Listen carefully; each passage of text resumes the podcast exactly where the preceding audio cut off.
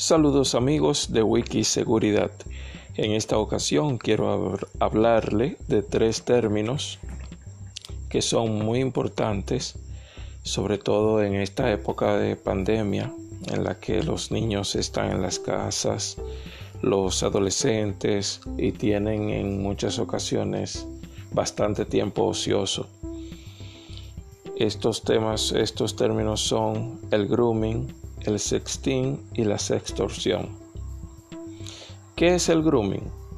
Es un término que se usa para describir la forma en que algunas personas se acercan a niños y jóvenes para ganar su confianza, crear lazos emocionales y poder abusar de ellos sexualmente.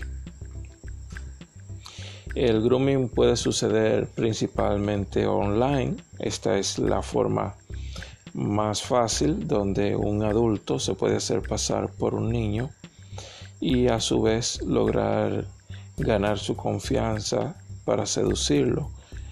Em, esto lo hacen pretendiendo ser alguien que no es, como es un adulto, se hace pasar por un niño y trata de bajar su nivel de lenguaje de tal forma que habla igual que el niño y hace creer que se comporta como este niño. También ofreciéndole comprensión y consejos.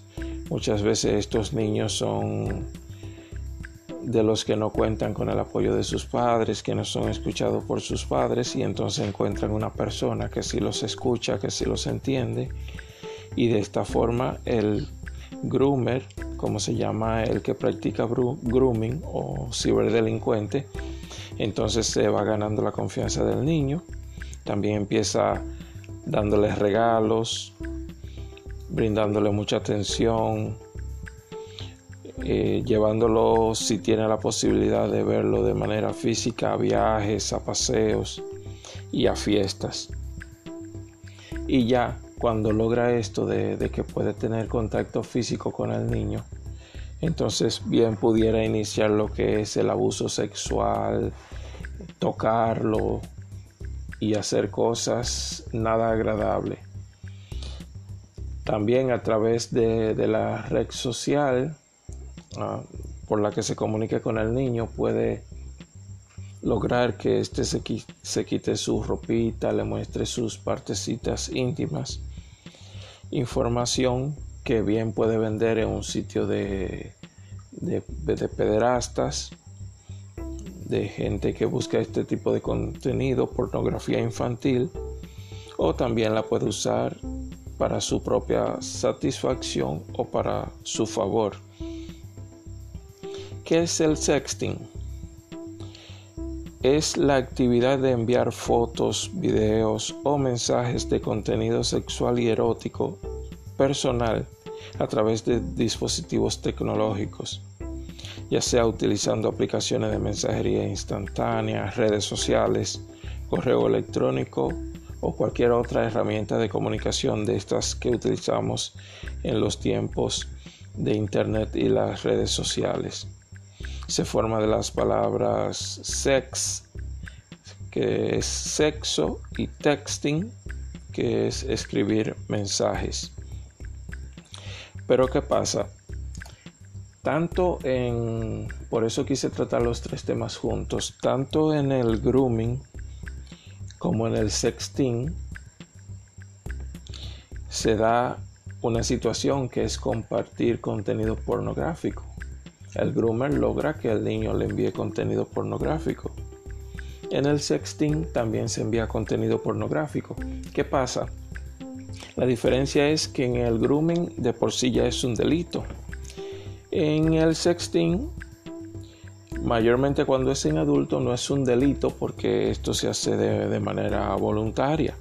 El problema no es cuando se envía de manera voluntaria, el problema viene después, cuando la persona que recibe hace de ese contenido algo público, se lo empieza a enviar a otras personas y eso se sale de control y puede terminar en una red social, y en manos de muchas personas que lo divulgan y hasta puede llegar a los familiares de, quien creó el contenido que de por sí va a sentir una vergüenza y se va a ver en una situación muy complicada. ¿En qué degeneran todos estos casos? En lo que se llama la sextorsión o la extorsión, el chantaje, que se da a partir de que una persona tiene contenido íntimo, material pornográfico de una persona y lo utiliza para chantajearla. Eh, la finalidad de este chantaje suele ser la obtención de dinero, el dominio de la voluntad de la, víctima o la, la victimización sexual de la misma. Por ejemplo, en el caso de, del groomer, a través del grooming obtiene estas imágenes, entonces ya con esto intimida al niño, le dice que sus padres van a ver estas imágenes, que todos sus amigos se van a enterar. Entonces el niño, para que el groomer no haga esto, entonces queda a su voluntad y hace lo que el groomer diga. Igual pasa con hasta con adultos que una persona tiene fotos eh, de desnudos de esa persona y entonces esta persona se deja manipular por esto y es capaz de hacer todo lo que le diga el que tiene las imágenes que pudiera publicar. Que se debe entender que esto es delito y el que está chantajeando eh, tiene podría tener problemas legales si la persona decide tomar acción en su contra. Igual si comparte las imágenes también es un delito y puede ir hasta la prisión por esto. También pueden ir a prisión los que compartan las imágenes que compartió esa persona. Entonces sobre estos temas es muy importante concientizar, sobre todo que los niños estén enterados de los riesgos de compartir información por internet, de hablar con personas que no conocen, que ellos entienden que conocen, pero no es así. Esto es lo que quería tocar en ese sentido. Hasta la próxima.